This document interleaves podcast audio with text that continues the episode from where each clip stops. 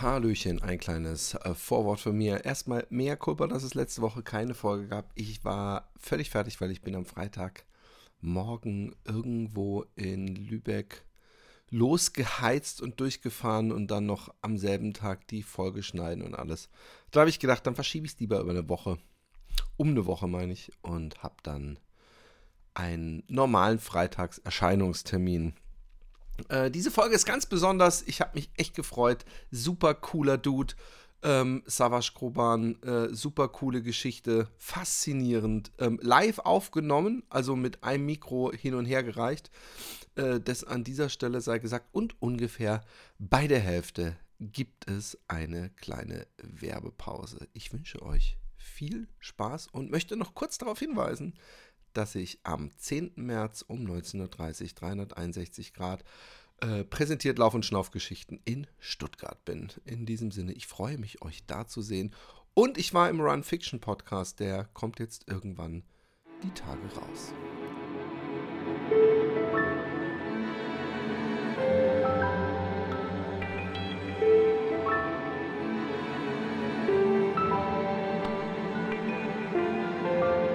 Fat Boys Run. Der Lauf-Podcast mit Philipp Jordan.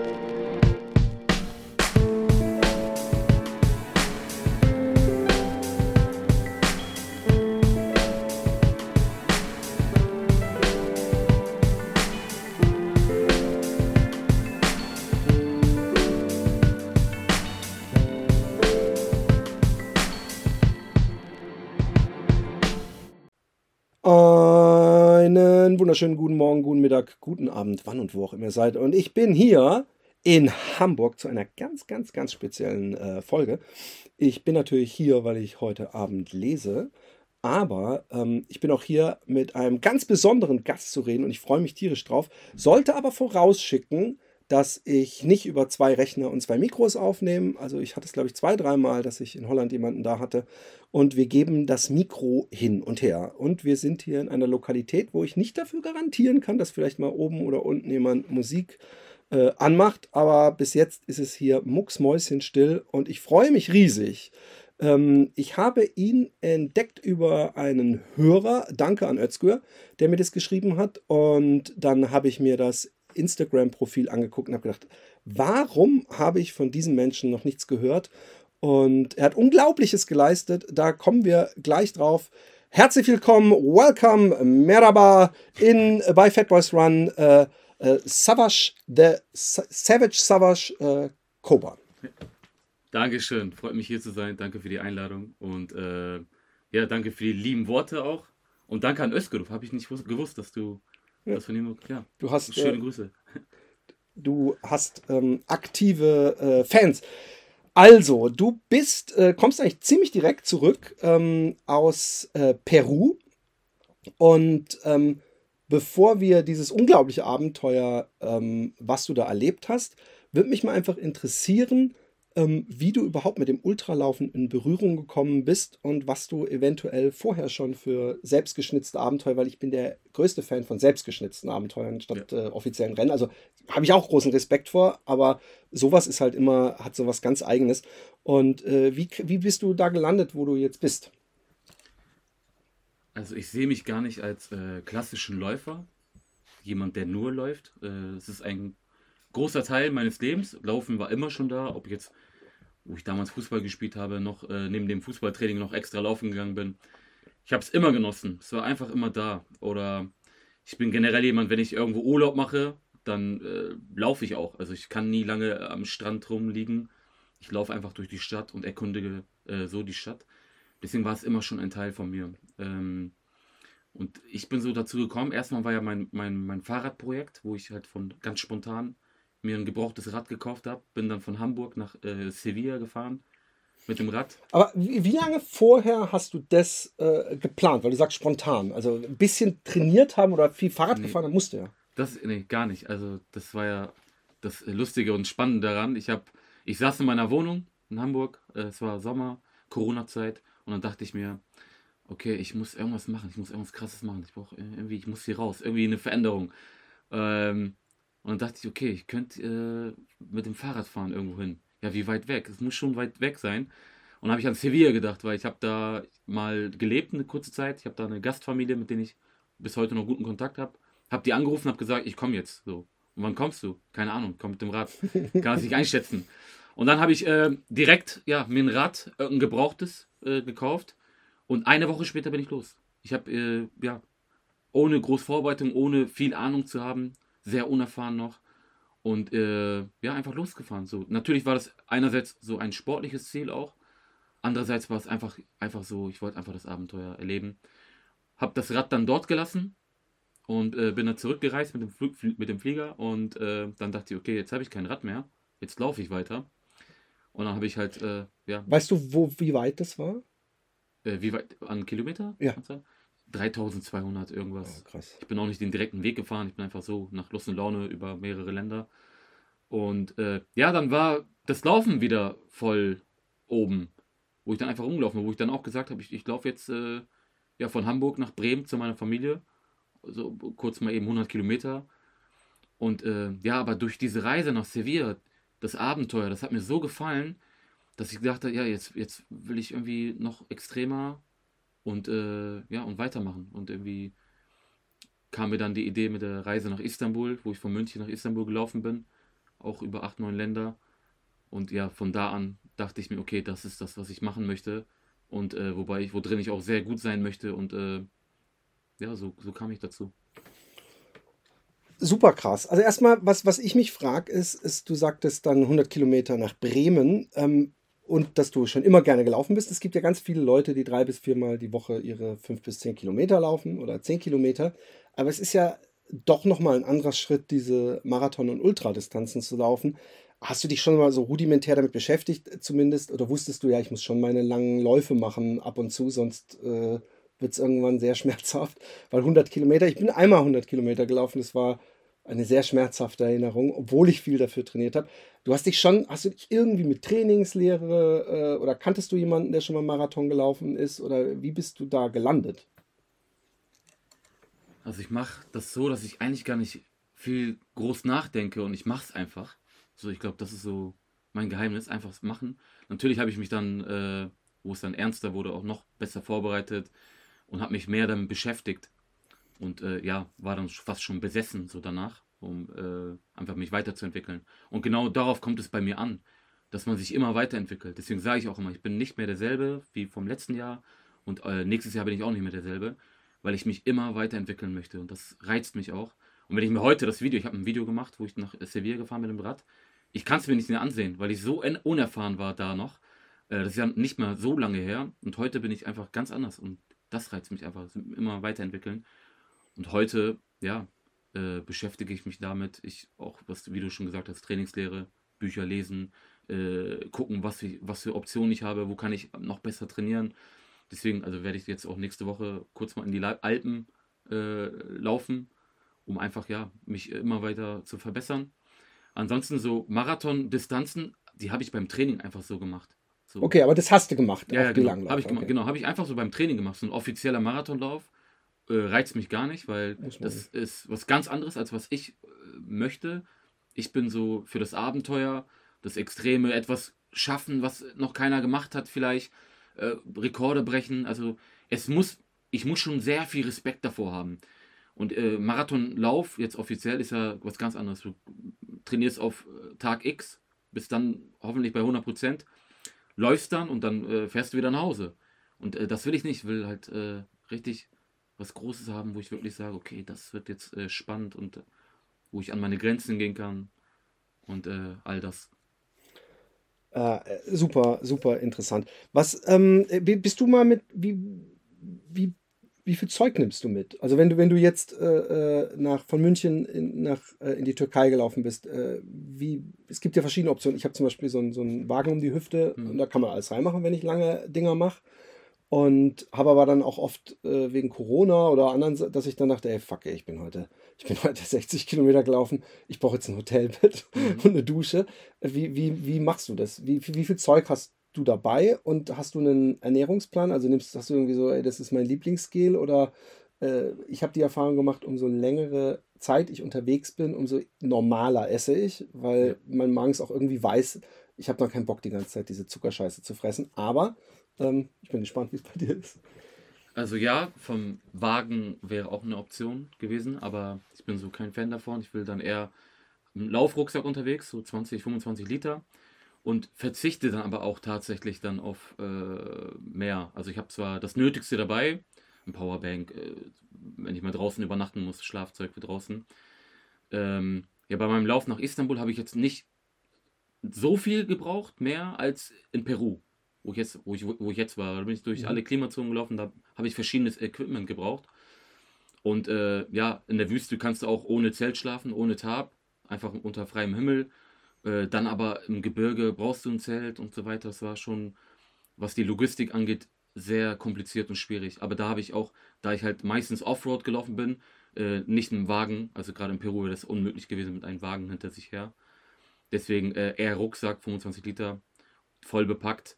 Und das war auch sehr schwierig mit äh, extra Gewicht. Das zieht die einen nochmal runter. Voll. Und dann noch die Distanzen jeden Tag, die, die, die, Bedingungen auch, wo ich gelaufen bin. Das war nicht, war nicht einfach. Und jetzt so nach langer Zeit, wo ich dort gelaufen bin, und wenn ich jetzt wieder zurück bin und laufe draußen ohne Rucksack. Ja, fühlt sich federleicht. Ich, ja, federleicht. und irgendwie irgendwas fehlt. Das war schon so ein Teil meines Körpers. Ansonsten mit Ernährung, gerade bei so einem Riesenprojekt, wo ich Monate unterwegs bin und jeden Tag laufe, äh, da kannst du nicht auf Ernährung achten. Und gerade auch in Peru, da bist du tagelang im Nichts, im Nirgendwo. Da isst du einfach das, was du findest. Und äh, das ist immer meine Regel. Egal, wo ich was finde, nutzt die Chance, essen. Und äh, ja, kam auch mal vor, dass ich wirklich äh, zwei Tage irgendwie nur Kekse im Rucksack hatte und die dann so gegessen habe. War viel aushalten. Deswegen bin ich körperlich auch äh, an die Grenzen gegangen und bin jetzt wieder zurück und gönne mir gerade alles, was Voll. ich vermisst habe. Das war auch so meine Motivation. So, äh, als ich unterwegs war, habe ich immer an alles gedacht. So Lasagne und hier ein Döner auch in Deutschland. So, das oh, ja. vermisst man auch, wenn man länger Voll. weg ist. Ja, so, so ist das. Ja, der, der, der deutsche Döner, den vermisse ich übrigens selbst in Holland, weil der einfach hier besser ja, gibt's nur hier. Ist ja auch in, in Deutschland, glaube ich, erfunden worden, ja. obwohl ich habe gelesen, dass es äh, im, äh, in der Türkei schon immer was sehr artverwandtes gab. Es ist dann, glaube ich, nur noch, dass hier äh, Krautsalat noch dazu gemacht okay. wurde oder irgendwie was. Aber ich sehe es auch als ein deutsch-türkisches Kulturgut. Ja.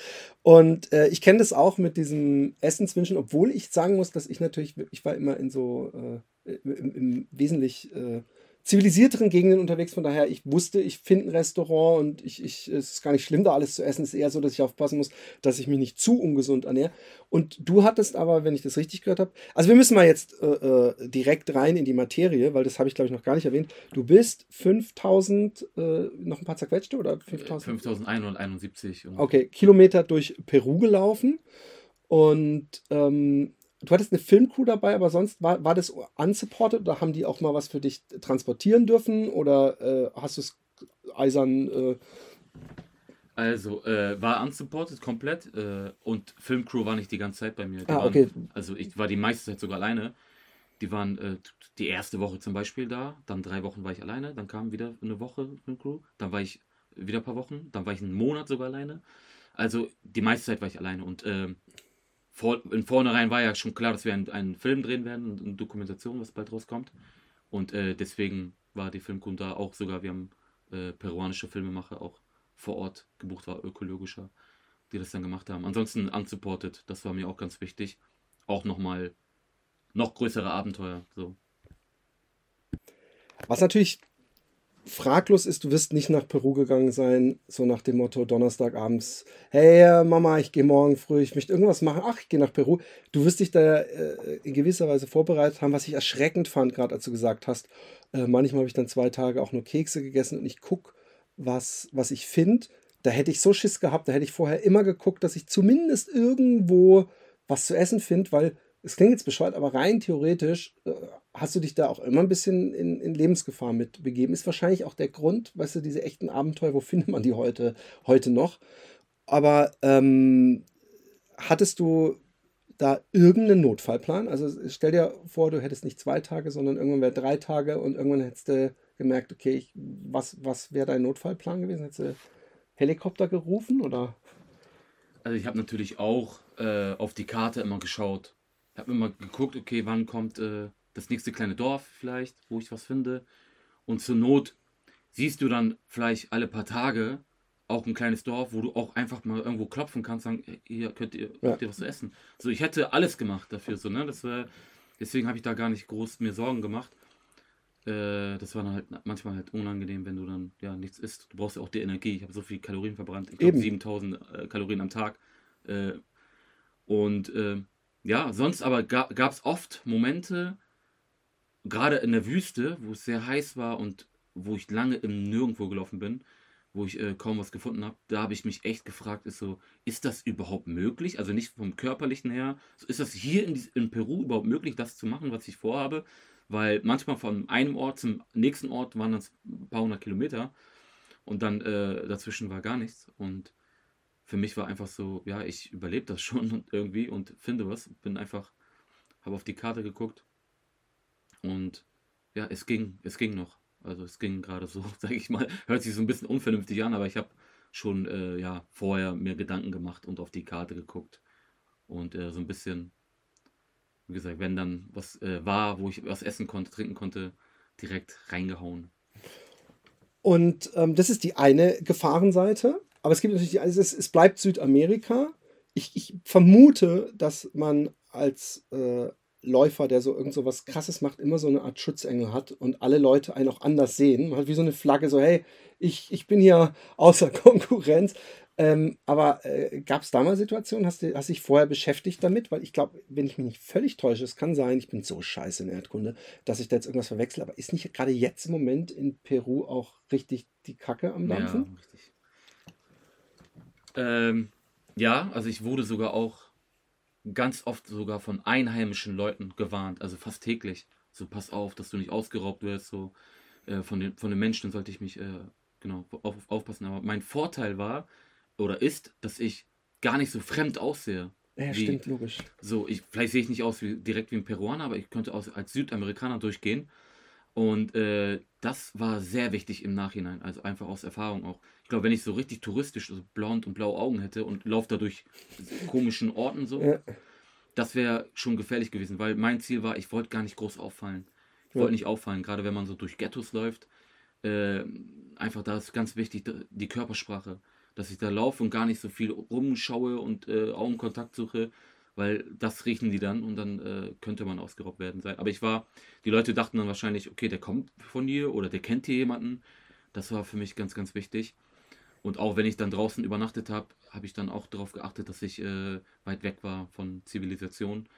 Ähm, aber ja, ich habe auch schon unterwegs auch ein paar Stories gehört, was so anderen Leuten passiert ist. Äh, das äh, da auch schon sehr krass gewesen. Und äh, oft wurde ich wieder, wie gesagt, unterwegs gewarnt. Lauf da nicht hin. Gerade im Dschungel, wo ich war, in einer, an einem Ort, Masuku heißt das. Da sind auch viel Drogenkartell und so äh, gewesen. Aber da hatte ich zum Beispiel keine andere Wahl, da musste ich hinlaufen. Ich hatte kein Bargeld mehr. Und in Peru kannst du kaum mit, also gar nicht mit Karte zahlen. Und ich musste dorthin, weil da nur ein Geldautomat äh, gab. Deswegen, und als ich anfing, genau, die Story auch noch, äh, in Peru war alles noch schön und gut. Und während meiner Reise ist das alles passiert mit den Unruhen im Land also äh, sehr politisch, äh, politische äh, Situation, wo der Präsident verhaftet wurde und äh, das ganze Land steht so fast hinter ihm, weil er auch vom Land kommt. Und da haben die halt, äh, ja, ich sag mal, Stress gemacht. Und ähm, da habe ich aber auch keine Angst gehabt. Ich wusste, ich bin nicht deren, deren Ziel. Ich bin äh, einfach ein Tourist, der hier was macht. Deswegen, aber wovor ich Angst hatte, war, ich hatte Angst um mein Projekt dachte nicht, dass es heißt, dass alle das Land verlassen müssen, alle Touristen. Ja, verstehe. Da habe ich mir Sorgen gemacht. Wie viele Kilometer hattest du da schon in den Schuh Füßen? Da, das war schon 1500, 2000 ja, fast. Also genug, schon, um nicht mehr umdrehen zu wollen. Ja, nee, ich hätte auch nicht, also ich hätte niemals aufgegeben und äh, ja, kam dann auch ganz oft vor, dass ich, äh, dass ich Barrikaden, ja, über Barrikaden gelaufen bin. Und das Gute war, weil ich zu Fuß unterwegs war, durfte ich durch, aber alle anderen durften nicht durch. Deswegen kam es auch mal vor, dass mein Kamerateam nicht mehr weiter konnte. Ich musste mich von dem verabschieden, obwohl die noch ein, zwei Wochen Aufenthalt hatten. Das war dann schade, wir konnten da nicht weiterdrehen. Ähm, aber wie gesagt, Angst um mich hatte ich nicht. Ich hatte, wie gesagt, ich, ich glaube daran auch, dass ich auch wirklich Glück hatte. Gebe ich ehrlich zu. Ich war jeden Tag unterwegs, ich war jeden Tag woanders. Und als wenn ich dann irgendwo an, angekommen bin, habe ich auch gar nicht, ich habe mir was zu essen gesucht, immer Routine Essen suchen, äh, Ja. Unterkunft, wenn ich was finde, dann äh, gar nicht irgendwie viel Zeit gehabt, irgendwie mich irgendwo aufzuhalten.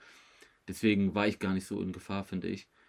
Aber wie gesagt, es hätte alles passieren können. Es gab mal eine Situation, da habe ich, ähm, äh, da war ich noch ganz frisch im Gebirge und ich hatte mich so sehr daran gewöhnt, in der Wüste unter freiem Himmel zu schlafen, so ganz, ganz ohne, äh, ohne Stress. Also ich, ich hätte einfach überall schlafen können. Einfach meine, meine, meine Isomatte und mein Schlafsack. Und äh, dann im Gebirge musste ich einen Tarp anbringen, weil es hat immer sehr viel geregnet, das war auch Regenzeit. Und da, dafür brauchst du auch einen Baum oder so, irgendwas, wo du, dich wo du das befestigen kannst. Und das hat mich sehr gestört. Und das war nachts schon. Und ich wollte einfach nur schlafen, habe mich dann an die Straßenseite hingelegt, weil ich da, da eine Holzsäule gab, wo ich meinen Tarp anbringen konnte. Und da hatte ich schon ein ungutes Gefühl, weil das war direkt neben der Straße. Ja. Und ich dachte, ich werd, die werden mich entdecken, die Leute hier. Also irgendwo auch ein, ja, morgens aufgewacht, steht schon einer da. Und sehr komisch auch, sonst ich habe sehr viele schöne Begegnungen gehabt. Aber der war schon direkt ganz, ganz komisch. Hab gesagt, hat gesagt, ja, was machst du hier? Ich so, ja, ich habe hier geschlafen. Und was machst du hier? Ich, ja, ich laufe durch das Land. Dann gesagt, ja, pass auf. Ich so, warum? Ja, die könnten dich umbringen. Und dann äh, frage ich so, warum? Er sagt, ja, weil du nicht von hier bist. Und das, diese Antwort war so, kam mir so blöd vor. Ich so, wie, weil ich nicht von hier bin? Also, ich war auch schlecht gelaunt, weil es so kalt war und alles. Ich habe das nicht verstanden. Wie, weil ich nicht von hier bin? So, willst du mich jetzt umbringen oder was? Aber das ging auch noch gut. Äh, also, da war alles in Ordnung. Du hast eben schon mal so durchklingen lassen. Ähm, ich habe auch durchklingen lassen meine unglaublich bescheidenen Erdkundekenntnisse, was Südamerika anbelangt. Aber ich habe es ja schon in dem Film gesehen. Äh, Peru äh, bietet einem eigentlich alles, was der Rest der Welt bietet. Also Wüste, äh, Gebirge. Ich habe hab äh, Bilder gesehen, äh, wo du da ähm, so richtig in, in, in, mit, mit dünnerem Sauerstoff, glaube ich, auch äh, unterwegs warst. Ähm, erzähl uns mal, was du alles durchlaufen hast. Äh, äh, Dschungel und inwieweit, du hast, glaube ich, auch mit irgendeinem Institut oder irgendwelchen Ärzten, irgendwelche Wissenschaftler kamen in diesem Ding zwischendurch.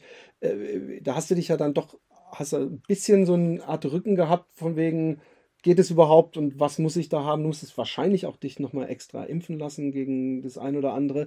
Ähm, wie lange hattest du ähm, Peru im Blick? Und dann mal kurz was zu diesem Profil und Höhenmetern zum Beispiel Ja. interessieren die Leute auch immer unglaublich. Das war ja der größte Grund, warum ich das in Peru gemacht habe. Äh, der Unterschied bei diesem Projekt war einfach, ich laufe nicht von A nach B, wo ich so viel wie möglich äh, Länder durchquere, wie bei, wo, wo ich nach Istanbul gelaufen bin. Peru war so spannend, weil das alles zu bieten hat. Man sagt auch drei Länder, ein Land, ähm, weil du hast Küste, Wüste, Gebirge, also auch Anden, also hohe Gebirge und äh, Dschungel.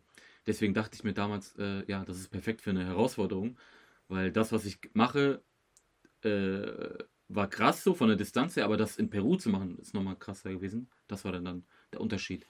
Und auch die verschiedenen Klimazonen. Und äh, ja, im Gebirge, die Anden, da war ich äh, eigentlich durchgehend auf über 4000 Höhenmeter. Und man muss wissen, auf, Ab auf drei wird's ja, ja, genau. Man merkt das auch schon, dass man weniger Sauerstoff bekommt. Und allein sich auf so einer Höhe aufzuhalten, kann dich schon umnocken quasi. Aber da nochmal zu rennen und äh, sich zu, also, zu belasten, ist nochmal was ganz anderes. Und das war so hart, weil der Wechsel zwischen Wüste und Gebirge war krass. Weil ich war noch in, Wüste, in der Wüste, bin dann aufgestiegen auf fast 5000 Höhenmeter innerhalb von zwei Tagen. Also Uh. ich konnte mich gar nicht akklimatisieren. Ja. Das soll man ja auch nicht so machen, weiß ich, aber ich hab, kann ja nicht. Das ist ja das Projekt. Aber hast du Höhentraining irgendwas gemacht? Es gibt ja so Höhenzelte oder sowas.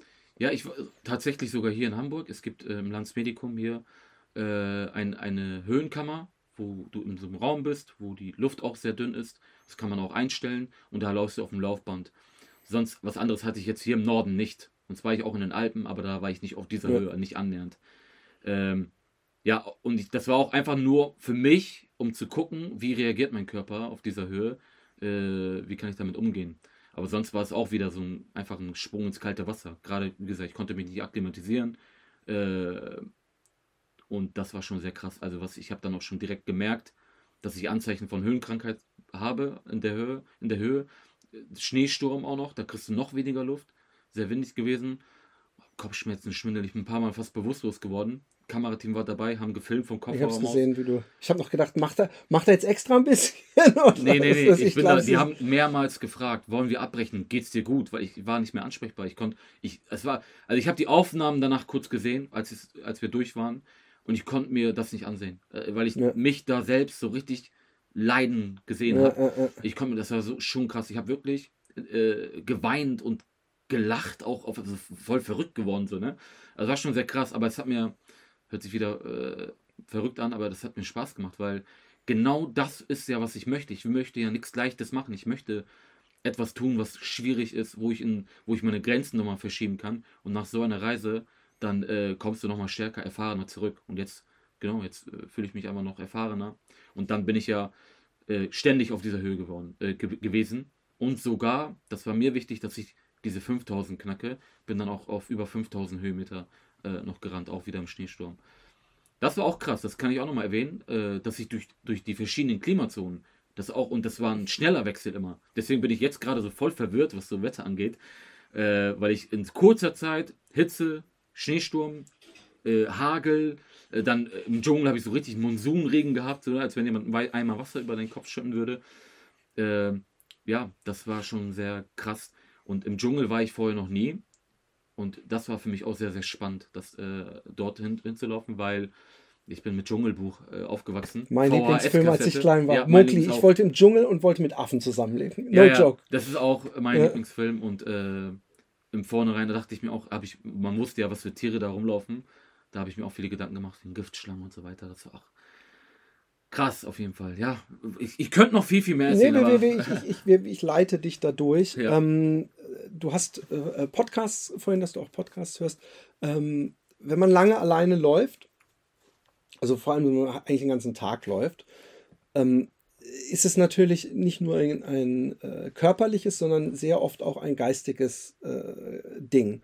Und damit meine ich gar nicht nur, dass man äh, die geistige Kraft aufbringt, weiterzulaufen, sondern ich meine, dass man auch manchmal die geistige auf Kraft aufbringt, nicht verrückt zu werden. Also in dem Sinn, dass man so viel mit sich alleine ist und die, die Hörer können sich vorstellen, ich bin dann zum Beispiel mit mir alleine, das wünsche ich niemandem, aber äh, äh, ich, ich habe mal von einem gehört, der ist, äh, ähm, wie heißt er noch mit Vornamen? Björn Richter.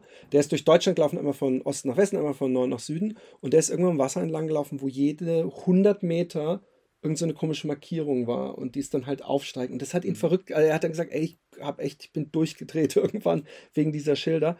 Ähm, hast du äh, ähnliche Erfahrungen? Äh, wie hast du damit gedealt? Äh, was ist dein Trick oder lässt du einfach die Gedanken schweifen und guckst, wo du ankommst? Also ich habe auch ganz oft solche Momente gehabt. Also gerade in der Wüste, das war so das mit Schwierigste in der Wüste, dass so, du siehst einfach nur Sand. Und da wird man auch verrückt. Da man, denkt man sich, okay, da ist nichts anderes einfach aus Sand. Ähm, und du hast natürlich viel Zeit zum Nachdenken. Ich habe immer gesagt, das war jetzt eine riesengroße, anstrengende Therapie. Weil, äh, also im positiven Sinne, ich bin nicht so verrückt geworden. Im Gegenteil, ich habe sehr viel Zeit gehabt zu reflektieren, über mein Leben nachzudenken, neue Ideen und äh, sehr viel nachgedacht. Aber natürlich der soziale Kontakt fehlt. Ähm, wenn ich dann irgendwann mal ein Handynetz hatte, habe ich äh, auch mal meine Schwester angerufen zum Beispiel, um einfach mal mit jemandem zu sprechen. Mhm. Habe sie dann vollgelabert und sie musste dann auflegen, weil sie arbeiten musste. Äh, oder ich war mal einen Monat, wo ich alleine war, auch, äh, auch kaum mit jemandem gesprochen. Dann kam das nächste Kamerateam, habt ihr auch so vollgelabert nochmal, weil da hat man echt gemerkt, dass das gefehlt hat. Ansonsten, wie gesagt, ich genieße sogar auch die Einsamkeit manchmal, weil äh, wir sind so oft im Alltag vom Menschen umgeben, ob bei der Arbeit, ob unterwegs, was auch immer, dass es schon nicht selbstverständlich ist, dass wir mal eine längere Zeit alleine sind. Deswegen, gen- so, das ist so mein Mindset, ich genieße das auch und weiß dann auch, was, was mich dann motiviert in solchen Situationen. Alles gut, das ist jetzt so, in ein paar Monaten bist du wieder zu Hause und dann hast du wieder ganz viel Kontakt mit jedem. Und das, äh, ja, das, hat es mir dann leichter gemacht, äh, das auszuhalten. Und es ist mal wieder an der Zeit, sich bei unseren Sponsorpartnern zu bedanken. Athletic Green mit AG1. Und ich muss sagen, der März ist doch so ein bisschen der 2. Januar. Da kann man noch mal, weil da kommt dann auch wirklich die Sonne raus. Es fühlt sich auch wirklich so nach Neustart an. Und da kommt ja auch oft der Frühjahrsputz. Und mit, mit AG1 könnt ihr auch wirklich, also nicht nur in eurem Körper Frühjahrsputz machen. nein, nein, nein. Ihr könnt die unzähligen ähm, Plastik, Container, Dosen, Pülverchen aus eurem Schrank entfernen und mit einem kleinen im Kühlschrank ersetzen. Und das Beste ist, es gibt ab jetzt einen neuen Shaker, den alle Abonnenten äh, erhalten. Äh, und es ist ein aktualisi aktualisierter mit einer hochwertigen silberfarbenen Edelstahldeckel. Na, wenn das nicht allerhand ist. Und jetzt denkt ihr, ja, aber warum sollte ich überhaupt AG1 abonnieren? Und das kann man sagen, ist die klassische rhetorische Frage, weil man weiß schon, dass man mit einer Riesenantwort umgeschmettert wird, nämlich 75 hochwertige Inhaltsstoffe, Vitamine, Mineralstoffe, Botanicals, Bakterienkulturen und weitere Zutaten aus, und jetzt kommt's, echten Lebensmitteln. Mit Mikronährstoffen in hoher Bioverfügbarkeit. Also, das Beste für den Start in den Tag.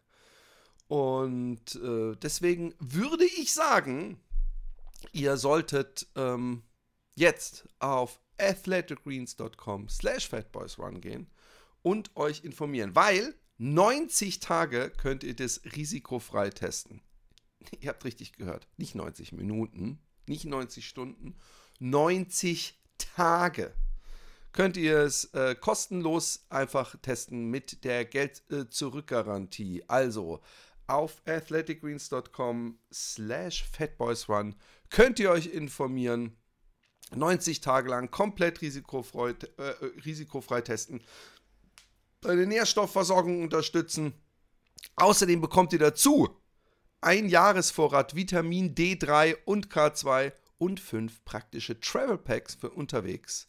Beim Abschluss einer neuen Mitgliedschaft dazu. Uh, uh. Also auf athleticgreens.com Hashtag FatboysRun. Und jetzt geht's weiter in der Show. Ähm, lustig, ein Freund von mir äh, geht manchmal in so ein japanisches Kloster einfach um zehn Tage zu schweigen, zum Beispiel, und nichts. Also die, da, da ist auf jeden Fall was dran. Ähm, rückblickend, du hast gerade schon gesagt, die Wüste, äh, ich denke auch, die, allein luftfeuchtigkeitsmäßig hast du auch alles mitgemacht. Du hast mhm. wahrscheinlich trockene Hitze und dann im, im, im Dschungel so, das, das, das finde ich übrigens das mit Abstand schlimmste inzwischen neben Scheißwetter ist für mich schwül, weil, weil da einfach so, da ist es so schwierig, diesen ganzen Schweißapparat äh, zu nutzen. Aber äh, wenn du jetzt diese verschiedenen äh, Zeitzonen und völlig unterschiedlichen ähm, Naturaussichten äh, und Steigungen und Beschaffenheiten der Straße und Herausforderungen beim Laufen täglich, äh, was war im, im, im Nachhinein äh, die schwierigste Geschichte und was war das, wo du am meisten einfach nur genießen konntest. Also wo du wirklich nicht immer so ein, so ein Angstmännchen im Hinterkopf hast, so wie weit komme ich oder irgendwie, sondern wo du dachtest, oh Mann, dafür habe ich es gemacht. Also das, diese, äh, diese Frage ist sehr schwierig zu beantworten, weil jede Region war auf seine Art und Weise schwierig. In, in der Wüste, wie gesagt, da, das ganze Sand, wo man einfach lange irgendwo ist, wo ich dann einfach ja auch nicht viel gefunden habe. Oder Sandsturm habe ich auch erlebt. Die trockene Hitze, wie du gesagt hast. Und ähm, die Hitze dort oder die Sonne dort ist ja auch anders. Das ist ja ganz nah am Äquator. Ich habe mich so verbrannt immer. Äh, die Haut komplett wegge weggebrannt. Da du auch Sonnencreme Schutzfaktor 100, was, hier, was wir hier nicht haben. Ähm, dann Gebirge. Da gab es auch noch zwei unterschiedliche. Hochland war gut, aber das, das Ding ist da, du bist ständig auf über 4000 Höhenmeter. Also du bist ständig erschöpft körperlich. Wie lange warst du auf dieser, wo du sagtest, da war ich dann die ganze Zeit und wie lange warst du auf dieser Höhe? Wie viele Tage bist du da gelaufen? Weißt du das noch ungefähr? Äh, ja, ich habe mit einer kleinen Unterbrechung, weil ich bin dann runter in, in den Dschungel, dann wieder raus, wieder, in den, äh, wieder ins Gebirge. Aber die meiste Zeit von allen Regionen war ich im Gebirge, weil Peru ist halt bekannt dafür, längste Gebirgskette, die Anden, äh, die meiste Zeit im Gebirge. Aber da war auch sehr viel Unterschied. Also Hochland gab es, das war für mich noch cooler, obwohl man dann ständig auf, die, auf dieser Höhe ist. Äh, aber es war flacher dann. Aber spät im Norden, weiter im Norden war die Region, war mega anstrengend, weil du jeden Tag richtig krass Aufstieg, äh, also Anstieg und Abstieg hast. Jeden Tag aufs Neue. Mhm. Und dann auch mit, die, mit dieser Distanz, immer ein Ultramarathon. Ähm, das war krass und da, das war einfach, dass der Körper dann wirklich äh, richtig erschöpft einfach war. Ne? Das war auch mental auch sehr anstrengend, wo du wusstest, okay, jetzt geht es wieder so krass hoch, wo du mit deinem Rucksack auch noch die dünne Luft, auch du hast nicht Energie, nicht gut gegessen, äh, kannst nicht rennen, also kannst nicht schneller laufen, das frustriert einen auch, du bist langsam unterwegs. Äh, ja, war schon krass. Also alles auf seine eigene Art und Weise war krass. Dschungel äh, hat auch sehr Spaß gemacht, weil es war die Geräuschkulisse. Ich habe so, ich habe Geräusche gehört, die habe ich vorher noch nie gehört. So Tiere, die sich ganz anders angehört haben. Ähm, da war natürlich nervig dann die Moskitos. Das war oh, auch ja, eine große shit. Gefahr. Moskitos. Ich habe lange Sachen angehabt. Ähm, aber was mich immer motiviert hat, ist, dass ich dann abends irgendwo lag und ich wusste, okay, egal wie hart der Tag heute war, ich mache jetzt meine Augen zu und dann ist es Vergangenheit. Dann habe ich es geschafft, ist vorbei jetzt. So. Und was mich dann motiviert hat, ist, du wusstest nicht, was du am nächsten Tag erleben wirst. Du wusstest nicht, was du sehen wirst, was, was passieren. Dieses Ungewisse, das war so spannend für mich. So, äh, deswegen habe ich mich eigentlich fast schon immer gefreut auf den nächsten Tag, weil ich dachte, okay, was werde ich jetzt sehen? Und äh, ja, es gab auch mal Tage, wo ich durch die Pampa gelaufen bin im Gebirge, wo du einfach auch wieder nichts anderes als äh, das hattest so. Aber wie gesagt, ich habe diese ganze, das ganze Projekt war ja eine riesengroße, ein, ein Traum von mir. Ich habe es ja lange geplant und äh, deswegen habe ich eigentlich auch nie so Motivation gebraucht, weil ich wusste immer, ich habe immer ein Ziel vor Augen gehabt, auch wenn es mal schwierig wurde, wusste ich es, warum ich es getan habe. Und einfach durch, durch diese Willenskraft äh, konnte ich mich so selbst motivieren. Ähm, ich weiß gar nicht, wie du equipmentmäßig vorgegangen bist, ob du ähm, auch die Höhenmeter getrackt hast oder mal zusammengerechnet hast inzwischen. Weißt du, wie viel Höhenmeter positive du insgesamt gemacht hast auf der Reise? Also wie, ich habe alles mit meiner äh, Uhr getrackt, getrackt und ich habe ein GPS-Gerät dabei gehabt. Ähm, und dann haben wir das so gemacht, dass ich so gegen Ende der Reise, wir haben all meine Daten an so einen Spezialisten weitergegeben, der das auch wirklich studiert hat in, in der Uni und der hat das so ausgewertet durch verschiedene Programme. Das war aber nicht ganz leicht, weil ich bin halt sehr oft, also die meiste Zeit im Gebirge gewesen, manchmal habe ich kein Signal gehabt. Ja. Oder manchmal, die, du kennst doch die Wege im Gebirge, das sind also Kreuz, Zickzack, Kreuz ja, und quer. Ja, und dann rechnet er nicht viel. Und dann rechnet er das nicht und zieht eine Linie quasi. Ja, so, ich kenn's. War, deswegen hab, war da sehr viel Arbeit, dass man das alles so korrigiert. Ähm, deswegen, ich, äh, es kann sogar sein, dass ich mehr gelaufen bin. Also ich habe ja, dann, also das haben die ist mir ja auch, auch eigentlich scheißegal dann ja. die Kilometer selber, aber wahrscheinlich, weil du auch noch irgendeinen Rekord hast oder ja, einen ja. Rekord hast. Aber ähm, hast, weißt du die, die Höhenmeter? Genau, die also es war dann, äh, er hat dann auch gesagt, es könnten jetzt so 140.000 Höhenmeter sein. Und ich habe dann einfach so kommuniziert gesagt, okay, einfach über 100.000 und äh, so die ganz genaue Zahl ist irgendwie nicht ganz da, okay. aber aber das kommt auf jeden Fall hin, weil ich habe, mhm. wie gesagt, ich habe oft wirklich täglich fast ja. 2000, 2500 Anstieg, dann wieder runter. Und das war auch krass. Auch das, ich liebe es, Downhill zu laufen, natürlich, aber so krass steil ja, macht keinen Bock. Nee. Weil ich war auch manchmal durchnässt, hatte dann zu der Zeit keinen Gore-Tex, keine wasserfesten Schuhe. Meine Socken waren auch nicht mehr gut. Ich habe irgendwelche da aus dem Dorf gekauft, äh, komplett durchnässt. Und durch das Abstoppen auch Downhill ganz steil runter, habe ich Brandwunden bekommen unter den Füßen. Auch sehr schmerzhaft gewesen. Aber äh, ja, also die Höhe kommt auf jeden Fall und das war echt nicht einfach. Was für eine Uhr hattest du dabei? Nur so, also brauchst du eine mit einem dicken Akku? Also ich denke mal entweder eine Phoenix oder irgendeine Chronos oder ich weiß es nicht.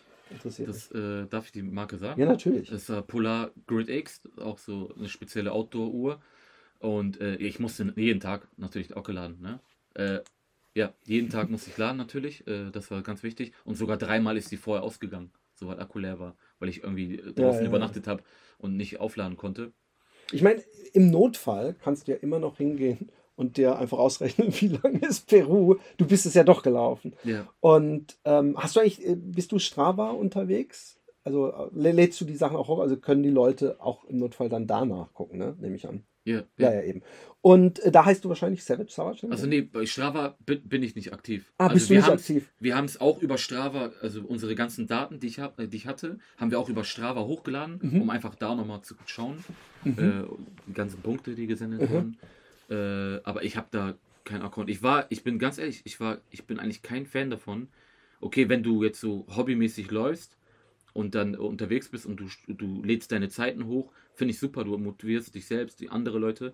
Aber auf so einer Reise, äh, die Leute, also viele Leute verstehen gar nicht, ne, die gucken dann nur auf die Zahlen und dann verstehen gar nicht, dass ich gerade auf 5000 Höhenmeter bin, dass ich eine schwere Tasche habe, dass ich gerade. Ach so, ja, aber da habe ich keinen Bock gehabt, dass so. Ich glaube, äh, alle Leute, die auch in dem Bereich sind, die wissen, dass man da überhaupt nicht auf die Pace gucken ja, muss. Ja, also auch überhaupt, wenn man jeden Tag läuft, es wäre krank, krank im Kopf zu denken, dass man dann die ganze Zeit rennt und dass man nicht seine, man muss ja, es ist eher sogar, dass man sagt, hey, immerhin, wenn ich esse, gehe ich dabei noch. Weißt du, also das ist ja eher das. Und man braucht auch seine Gehpausen. Also der, mhm. äh, das hatte ich übrigens, der, der, das ist bei mir inzwischen so, ich meine, ich bin auch nicht schnell, ne? du bist wahrscheinlich wesentlich schneller, aber dass ich schon immer drauf geschissen habe, ist es mir eher sogar bei so langen Tagen aufgefallen, wenn ich dann mal einen Tag hatte, wo ich auf einmal merke, oh, ich bin so ziemlich genau auf einer 6er Pace, obwohl ich so viel, dass ich dann richtig glücklich bin, weil ich eigentlich schon weiß, ich, ich, ich, ich bremse mich aus. Und wenn man so lange wie du ähm, so eine lange, so einen langen Atem haben muss, der läuft ja auch immer ein bisschen mit, dass du weißt, ich muss morgen, wie du sagtest, ich weiß gar nicht, was kommt, morgen muss ich vielleicht einen Berg hoch. Und ähm, von daher, äh, was mich total interessiert, äh, du hast, hast du nur ein paar Schuhe mitgehabt? Nee, okay. Erzähl ein bisschen was zu deinem Schuhwerk. Und was du darfst du ruhig alles nennen auch. Alles äh, klar, ja. okay, cool. Ähm, erstmal nochmal dazu, wie gesagt, man kann nicht auf die Schnelligkeit achten. Aber das Problem war, ich habe so viele Nachrichten bekommen über Social Media, äh, da hast du diese Fragen bekommen, ich, die habe ich gar nicht verstanden. Ja, wie schnell läufst du denn? Also, kannst du nicht, äh, kannst ja. du bei so einem Abenteuer nicht. Weil du musst verstehen, ich war die ganze Zeit auf äh, Akku leer. Also ich war ja, ja auf Reserve, ne? Ich, weil ich, der Körper auch nicht mehr mittlerweile dann auch nicht mehr frisch ist. Weil so bei einem Marathonlauf, da trainierst du, bereitest du dich vor auf Tag X, da bist du bei 100 Prozent. Und äh, aber so ein Abenteuer, wo du jeden Tag diese Distanz läufst, dann auch da, wo ich gelaufen bin, da bist du irgendwann auf Reserve. Und da läufst du einfach nur auf Reserve jeden Tag. Und äh, da musst du auch noch deine Kraft einteilen, ne? dass du nicht zu viel machst. Und dann auch noch äh, die Kalorien, die ich nicht reinbekommen konnte, oft. Da musst du auch, du kannst auch nicht schnell laufen. Ähm, das dazu. Und äh, ja, ein paar Schuhe. Nee. Also allein bei meinem Istanbul-Lauf habe ich schon fast, fast jede Woche neue Schuhe ja, mir besorgt. Das war jetzt schwieriger in Peru, weil du findest jetzt nicht überall einfach gute Schuhe. Ich habe einen äh, Sponsor gehabt jetzt, der mich auch bei dieser Reise äh, unterstützt hat. Und ähm, wir haben das, ich habe das so gemacht, dass ich wusste, wann immer ein Kamerateam kommen wird. Und ich habe das dann über die gemacht, dass die mir ein paar frische Schuhe bringen. Aber das kam mir auch nicht so regelmäßig vor. Deswegen war ich manchmal, musste ich einfach aushalten mit ganz kaputten, durchgelatschten Schuhen, die gehen ja auch schneller kaputt bei so einem intensiven Lauf, ja. weil die Schuhe brauchen auch irgendwie ein bisschen Zeit zu regenerieren. Aber wenn du jetzt damit äh, 70, 80 Kilometer läufst und dann am nächsten Morgen wieder in so eine Distanz, dann gehen die natürlich schneller kaputt. Und manchmal war das wirklich so, dass ich damit einfach aushalten musste. Mhm. Und, Aber was äh, für Schuhe waren es denn? Achso, von Scott, von Scott Running, Trailschuhe. Okay. Äh, auch wieder kam natürlich oft vor, dass ich auf, äh, auf der Straße gelaufen bin. Äh, aber ich konnte ja nicht mehrere Paar Schuhe mitnehmen, wo ich gesagt habe, okay, für dieses Gelände brauche ich jetzt solche Schuhe, für dieses konnte ich ja nicht. Deswegen habe ich, dachte ich mir, eher dann Trailschuhe, dann laufe ich lieber mit Trailschuhen mal auf Asphalt, als mit Asphaltschuhen auf, äh, im Trail. Das geht gar nicht. Und äh, deswegen einfach Trailschuhe von Scott, die mich unterstützt haben bei diesem Projekt. Und äh, nur einmal musste ich dann selber, habe ich dann, war ich dann in einer etwas größeren Stadt so, äh, was auch sehr selten vorkam in Peru. Und da konnte ich mir dann irgendwelche andere Schuhe von Adidas oder was holen. Ähm, ansonsten war es schwierig. Ich hätte auf jeden Fall öfter wechseln können. Also ich habe jetzt die Zahl gar nicht genannt. Ich glaube, es waren fünf, sechs Mal, fünf, sechs Mal, vier, sechs Mal, äh, in dem ich die Schuhe wechseln konnte jetzt in diesen drei Monaten, was sehr, sehr wenig ist. Ich hätte auch viel öfter wechseln können, aber gab es nicht die Möglichkeit. Aber das gehört auch zu einem Abenteuer dazu. Voll. Ähm, du hast vorhin kurz das Wort Routine angesprochen und, und viele Menschen äh, glauben wahrscheinlich, ich möchte übrigens nochmal, nur weil ich manchmal so aus dem Nähkästchen plaudere, ich möchte das, was ich gemacht habe, überhaupt nicht vergleichen mit dem, was du gemacht hast. Du warst in einer anderen Gegend unterwegs, aber das, was uns zumindest vereint, ist, dass ich auch mal schon mal ein paar Tage unterwegs war und da war es für mich total hilfreich, ähm, schon ziemlich äh, religiös gewisse Sachen zu machen. Das heißt, ich bin immer ins Hotel und habe mich mit Klamotten geduscht, damit die Klamotten am nächsten Tag nicht äh, steif vom Salz sind.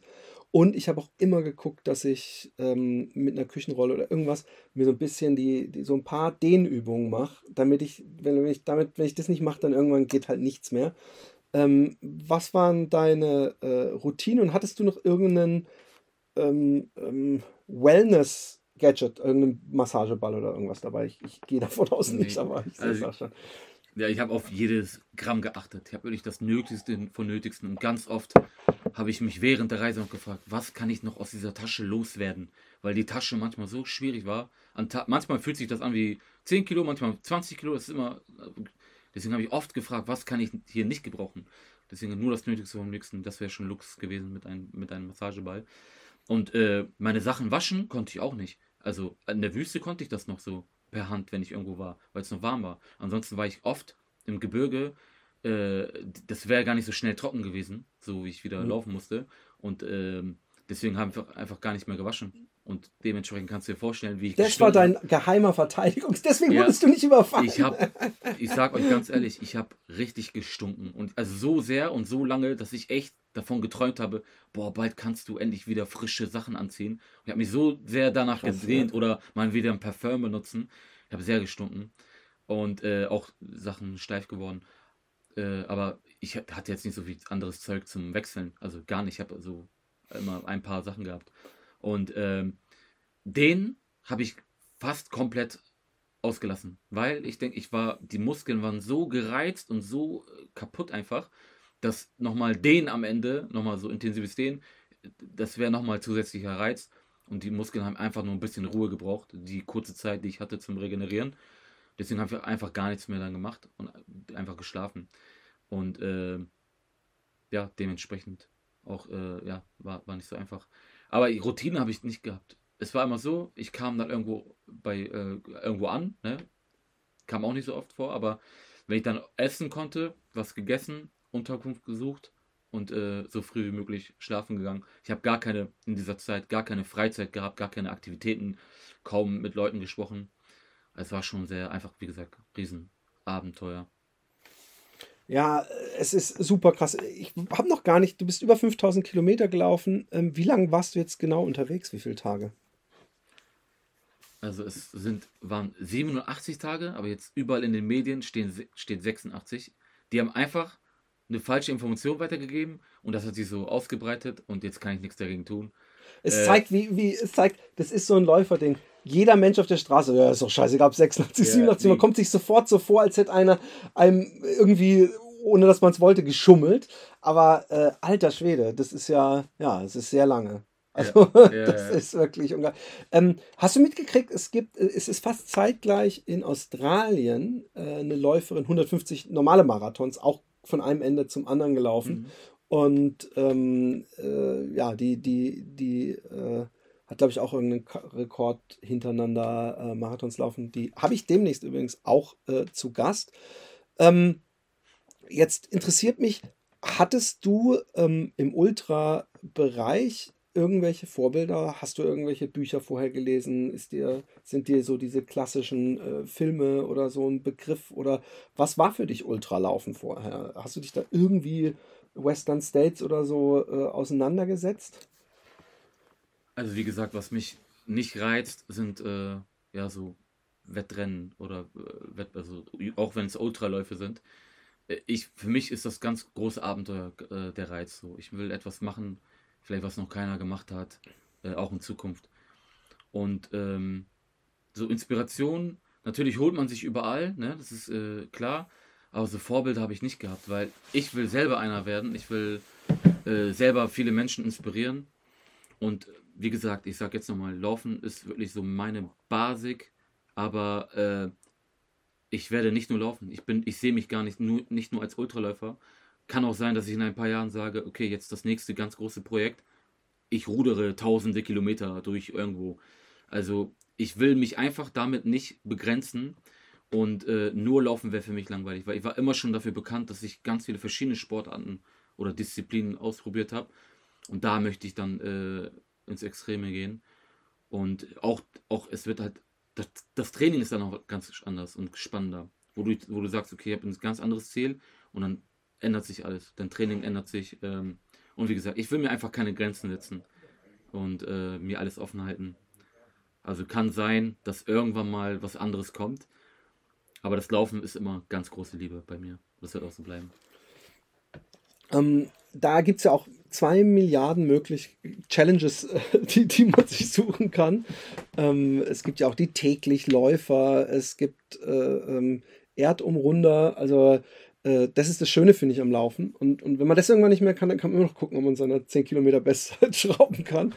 Ähm, äh, es kommt ein Buch, darf man darüber schon reden, dass Ja. ein Buch kommt? Ja. Weißt du schon den Veröffentlichungstermin? Äh, nee, aber so ungefähr, also noch in, in ein paar Monaten. In ein paar Monaten. Sommer, so vor Sommer noch. vor Sommer, wahrscheinlich dann zu den Ja. äh, großen Buchmessen im Herbst. Äh, schaut euch das an, äh, bei äh, GU kommt es raus äh, und das ist auf jeden Fall, habe ich mir das schon auf meinen Merkzettel im, ganz hinten im Kopf gemacht. Und es kommt auch ein Film, äh, der jetzt schon ein paar Mal zur Sprache kam. Wird der auch auf YouTube irgendwann mal rauskommen oder wo kann man den Film sehen? Und weißt du zufällig schon, wie der Film heißen wird? Also geplant ist, dass der Film und das Buch denselben Titel haben. Das wäre einfach marketingtechnisch äh, schlau. Deswegen sind die da, äh, der Verlag und äh, die Filmproduktion in Gesprächen. Äh, Titel haben wir, äh, sind wir uns noch nicht ganz einig, also ist noch, steht noch nicht ganz fest. ähm, der Film wird, es wird eine Kinotour geben äh, durch Deutschland und ob es dann in einem Kinoprogramm mit drin ist, das entscheidet sich dann auch noch. Und ja, danach wird es wahrscheinlich irgendwo Streaming sein. YouTube erstmal nicht, glaube ich. Aber Äh, Netflix vielleicht. Ob's, ja, da sind Ah, wir auch noch in. Gesprächen, ob es Netflix ist oder, oder irgendeine anderen Streaming-Plattform. Aber ja, da freue ich mich wirklich sehr, sehr drauf, weil ich einfach weiß, wie gut die Filmproduktion ist, wie, was wir für Arbeit geleistet haben. Und die haben mir vorher auch schon sehr viel Erfahrung mit, äh, mit sportlichen Projekten. Und wahrscheinlich auch ist die E EU, IUFT ein Thema, also die European Outdoor Film Tour, die jedes Jahr immer stattfindet im Oktober. Die besten Abenteuer-Outdoor-Filme auf der Leinwand und die sind europaweit auf Tour. Und das wäre natürlich auch eine ganz, ganz große Sache für mich. Deswegen, also schon sehr, sehr viel, wo ich eigentlich sehr glücklich bin und äh, es endlich äh, vorwärts geht. So jahrelang habe ich sowas gemacht und äh, da war nichts und jetzt, jetzt läuft es so langsam. Und ich freue mich auf zukünftige Projekte. Ja, voll. Ich, ich bin auch super gespannt, äh, wie das weitergeht bei dir. Und du hast gesagt, du läufst ähm, in die Alpen oder was war's? Du hast schon einen nächstes, nächsten Plan, oder? Du hast schon wieder. Nee, nee, nee. Nee, hattest du nicht. Ach, du bist kurzfristig. Nein, nein, nach, ich, nach, ich okay. sag dir mal zu. Nee, das ist äh, jetzt einfach nur Trainingszwecken. Also es ist jetzt nicht Ja, aber das ist ja trotzdem, äh, äh, äh, du läufst, wa- was ist dann der Trainingszweck? Was Nee, machst du da? Ne, einfach im Gebirge rum, Ah, ein bisschen rumlaufen Also ich bin ja ja, jetzt wieder, gerade erst seit einer Woche bin ich Ja, wieder ja. hier in Deutschland. Völlig krank. Und ich will gar nicht runterfahren. Also es ist auch nicht so gut. Ich will äh, wieder hochfahren. Und äh, jetzt, jetzt muss ich jetzt nicht jeden Tag einen Ultramarathon laufen, aber ich will auf jeden Fall weitermachen. Ich fühle mich gut, habe keine Verletzungen äh, und ich will natürlich noch, noch besser werden, noch mehr machen. Und äh, dadurch, dass ich jetzt mich noch mehr darauf fokussieren kann, auf meinem Sport, will ich äh, ja bessere Trainingsmöglichkeiten, indem ich einfach sage, ja, jetzt buche ich mir ein Ticket und laufe dann äh, in, in, in den Alpen einfach so aus, auf, auf Training. Und natürlich, wie gesagt, ich habe mich immer noch nicht daran gewöhnt, dass ich hier bin, dass ich in der Komfortzone bin. Ich war jetzt in Peru jeden Tag außerhalb meiner Komfortzone, habe mich so sehr daran gewöhnt. Und äh, jetzt so, dass ich einen guten Kaffee finde, was leckeres essen kann, das war nicht selbstverständlich für mich. Das ist noch ganz neu für mich gerade. Natürlich genieße ich das auch, habe es auch bestimmt verdient, aber ich, so, ich will wieder, ich muss aus der Komfortzone wieder raus. Auch wenn es jetzt nur so äh, fürs Training ist. Deswegen werde ich auch meinen Rucksack mitnehmen, einen Schlafsack, Zelt und werde dann auch draußen übernachten. Und bis das nächste ganz große Projekt kommt, da lasse ich mir auch natürlich viel Zeit, weil da wahrscheinlich auch wieder ein Film entstehen wird, braucht man natürlich viel Zeit zum Planen. Bis dahin möchte ich äh, viele kleinere Projekte machen, wo ich sage, ganz spontan, ja, ich glaube, ich buche mir jetzt ein Ticket in, in die Wüste und laufe durch die Wüste. So als Training einfach. Oder was auch immer. Viele kleinere äh, Projekte, bis das ganz große neue Projekt kommt. Sarasch, du bist genau aus meinem Holz gesch gesch ge geschnitzt, mental. Ich wünschte, mein Körper wäre auch so hart wie Tyler. Aber ich mag das auch total. Ich mag auch dieses spontane Mikroabenteuer. Ach, jetzt laufe ich mal einfach Wochenende zu einem Freund, äh, schlaf da und laufe wieder zurück. Diese Genau. Dinger. Ähm, und auch, ähm, ich bin auch ein großer Freund, was du gerade sagtest, mit dem Ich laufe weiter. Weil bei mir ist es regelmäßig nach so langen Dingern passiert, dass ich dann dachte, ah, jetzt mache ich dann mal ein paar Wochen. Und dieses komplett dann nicht mehr laufen, das ist dann irgendwann äh, wieder schwer. Und ich habe auch das Gefühl, der, der Körper rast, rastet dann doch oder rostet, weil bei diesen Langläufen, ähm, ich weiß nicht, ob dir es ähnlich geht, wenn du jetzt an einem Tag 50 Kilometer läufst und es war vorher nur geplant, diese 50 Kilometer zu laufen. Und kann es sein, dass man am nächsten Tag äh, steife Beine hat, sich schlapp fühlt. Wenn man weiß, ich muss 5000 Kilometer laufen, dann wie durch Magie äh, habe ich bei solchen Sachen dann viel weniger muskuläre äh, Probleme. Ist das bei dir auch so? Also ja, wie gesagt, dadurch, dass ich halt mich nicht mehr so dehnen konnte und nur jeden Tag diese Ultraläufe gemacht habe, bin ich sehr steif geworden. Also sehr, sehr steif geworden auf der Reise. Und äh, jetzt ist einfach, das Laufen jetzt ist auch ganz unterschied, äh, unterschiedlich, weil äh, auf der Reise war ich, ich, war ich irgendwann mal in, in, in der Muss-Situation. Ich muss jetzt jeden Tag laufen. Das war die Aufgabe. Und äh, immer auf die Karte schauen, immer tracken und so. Jetzt genieße ich es, genieße ich es einfach, mal die Uhr nicht ein, anzuschalten und nicht nach Karte zu laufen, wo ich einfach äh, frei rumlaufe. Es macht mir einfach Spaß. Es ist ja einfach auch meine Leidenschaft. Deswegen kann ich auch nicht damit, äh, davon aufhören. Und äh, ja, habe ich die Frage, wann was war die Frage nochmal? Dass ich dieses Steifgefühl habe? Ja, dass, dass, dass ja. der Körper, wenn er weiß, dass er mehr noch machen muss, einfach auch irgendwie kapiert, dass jetzt nicht die Zeit ist, um einen auf Muskelkater oder steife ja, Beine ja, zu machen. Genau, das ist auch wirklich faszinierend, was der menschliche Körper einfach macht, weil äh, der gewöhnt sich irgendwann dran. Ne? Es ist mir dann nicht einfacher gefallen, gar nicht, musste trotzdem jeden Tag kämpfen, aber so Muskelkater hast du dann nicht mehr irgendwann, so wenn du dich so wirklich im Hoch bist die ganze Zeit. Ne? Und ich, wichtig ist immer, dass du dann im Hoch bleibst und nicht runterfährst. Deswegen war auch immer, viele Leute haben mich gefragt, ja, warum machst du nicht, nicht einen Tag Pause? Oh, nee, nee. Nicht nur, weil ich äh, ehrgeizig bin und jeden Tag das Anspruch habe, das zu schaffen, sondern es wäre auch nicht gut gewesen, weil ich hätte, ich wäre kurz runtergefahren und dann hätte ich, und dann treten alle Schmerzen auf. Ich weiß aus Erfahrung bei solchen Projekten, dass äh, wenn der Körper loslässt, und das ist auch so eine Mindset-Sache und eine mentale Sache. Vor dieser Reise, ich habe wirklich das wie so ein Schalter, habe ich, hab ich umgeschaut, wo ich gesagt habe, okay, Savasch, stell dich darauf ein, dass du nicht immer was zu trinken, nicht immer was zu essen, nicht keinen guten Schlafplatz, dass du Schmerzen haben wirst. Und ich konnte mich so fokussieren, noch leichter. Oder Loch, es fiel mir dann einfacher in der Komfortzone zu sein. Aber wenn du dann einmal, wenn du dann, wenn dein Kopf merkt, okay, ich kann jetzt loslassen, diesen ganzen Schmerz und Druck und dann spürst du das auf einmal, die ganze Erschöpfung. Deswegen bin ich auch bei diesem 14-Stunden-Flug komplett durchgeschlafen. Ähm, ja, aber sonst ist es so unglaublich, was so, was man mental einfach auch noch schaffen kann. Dass man einfach so die Erschöpfung ja unterdrücken kann dadurch. Ähm, abschließend noch, ich habe dir, wo wir uns, als wir uns noch nicht gesprochen haben vorher, als waren wir in Kontakt und äh, ähm, du hast auch schon während du gelaufen bist gesagt, ja, wenn ich dann mach mich, lass mich erstmal fertig machen, dann machen wir eine, eine, äh, eine äh, Folge. Und ähm, da dachte ich, ich gebe den, den schlauen Raphael Fuchsgruber Tipp weiter. So, hey, versuch den Moment, wenn du fertig bist, auch genießen zu können, den er mir damals gegeben hat. Und äh, jetzt ist meine große Frage, gab es den Moment schon? Ich denke nämlich, so ein schöner Moment ist, wenn man im Flugzeug sitzt und das Flugzeug abhebt, dass man dann so auf Peru runterguckt. Oder gab es den Moment schon, wo du wirklich dachtest, ey, Savasch, da hast du doch, hast, da hast du mal rausgehauen? Also auch, das war sehr schwierig für mich, ähm, weil während der Reise war das immer noch so weit weg. Irgendwie, ach, bis ich ankomme, das dauert noch so lange. Das war so weit weg, ich habe mich gar nicht damit beschäftigt. Ähm, und dann so gegen Ende der Reise oder am letzten Tag auch sogar, ich konnte das gar nicht realisieren. Ich habe mich leer gefühlt. Und ich dachte mir auf den letzten Kilometern auch so, was, was ist los? Also freu dich, du kommst gleich an. Und äh, ich habe mich echt leer gefühlt, weil ich es einfach nicht realisieren konnte, weil ich mich so sehr daran gewöhnt habe. Und äh, dann habe ich versucht, mir wieder äh, mich daran zu erinnern, wo, was ich da mache und äh, äh, dass ich so einen harten Weg hatte und dass ich auch, auch die Jahre vorher, weil ich habe auch vor dieser Reise alles aufgegeben. Ich habe meinen Job gekündigt, ich habe alles aufgegeben, um nur das zu machen. Alles auf Plan A. Ich wollte auch keinen Plan B haben, damit ich nur auf Plan A fokussieren kann, damit ich damit Erfolg habe. Und das waren alles sehr schwierige Zeiten für mich. Ähm, und daran habe ich dann gedacht, bei, bei dem, bei den, auf den letzten Kilometern. Und deswegen, als ich dann ankam, Ziellinie, ich habe natürlich Tränen gehabt, und äh, jetzt bin ich auch fast emotional hier. Ja, Mann, klar. Äh, weil es war mehr eine Erleichterung für mich. Es war einfach Natürlich. Erleichterung. Ich habe an die harte Zeiten gedacht. Und es war einfach eine Erleichterung, weil ich habe, ich war besessen von, auch von diesem Projekt vor, vor, vor dieser Reise. Ich habe nichts anderes im Kopf gehabt. Auch mein Lifestyle war so, dass ich jeden Tag trainiert, gegessen, geschlafen. Ich habe keinen Kontakt, gar nichts gehabt. Also fast schon besessen. Ich habe schlaflose Nächte gehabt. Es war wirklich, deswegen habe ich auch im Interview mal gesagt auf Englisch, dass nicht nur, dass ich das nicht nur aus Spaß und Leidenschaft gemacht habe, sondern ich musste es einfach tun. Es wurde eine Prinzipsache. Wie du schon sagst, ich bin diesen Weg gegangen und ich hätte niemals, wäre ich niemals umgekehrt. Ich musste es zu Ende bringen.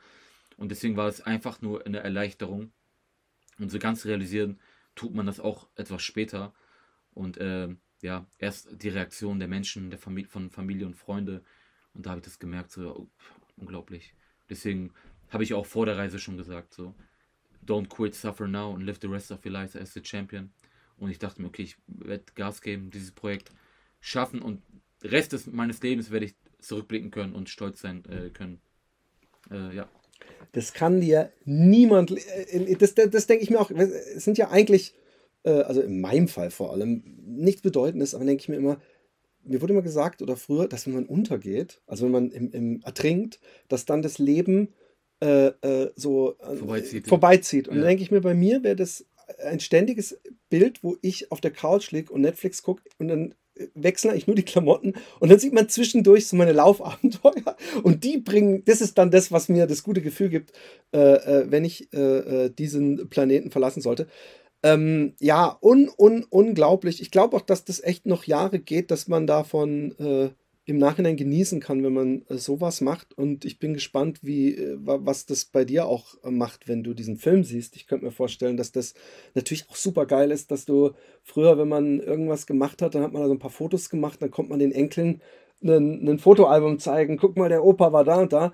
Und du hast einfach so einen Film, wo du einfach mal fucking 5000 Kilometer gelaufen bist.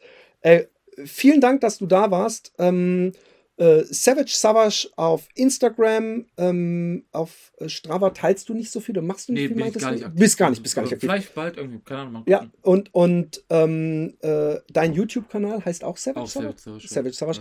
Ja. Äh, möchtest du noch was sagen? Hast du noch ein, ein Schlusswort? Äh, ich möchte mich bei dir bedanken äh, für die Einladung. Ich, wie gesagt, ich bin ein riesen Podcast-Fan.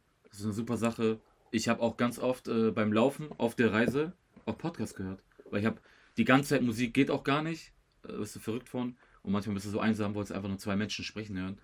Deswegen danke dir, dass ich hier äh, sein durfte und äh, danke den Zuhörern der Community und äh, ja, bis bald. Vielleicht hört man wieder von mir vom neuen großen Projekt. Und äh, ja, bis bald. Ja, dann äh, melde ich mich jetzt schon mal an, falls du äh, zurückkommst, dass ich dich wieder im Podcast habe. Ähm, vielen Dank und ähm, ihr könnt äh, ihm gerne folgen und ansonsten wisst ihr, wo ihr mich erreicht. In diesem Sinne, einen wunderschönen Tag und lauft schön.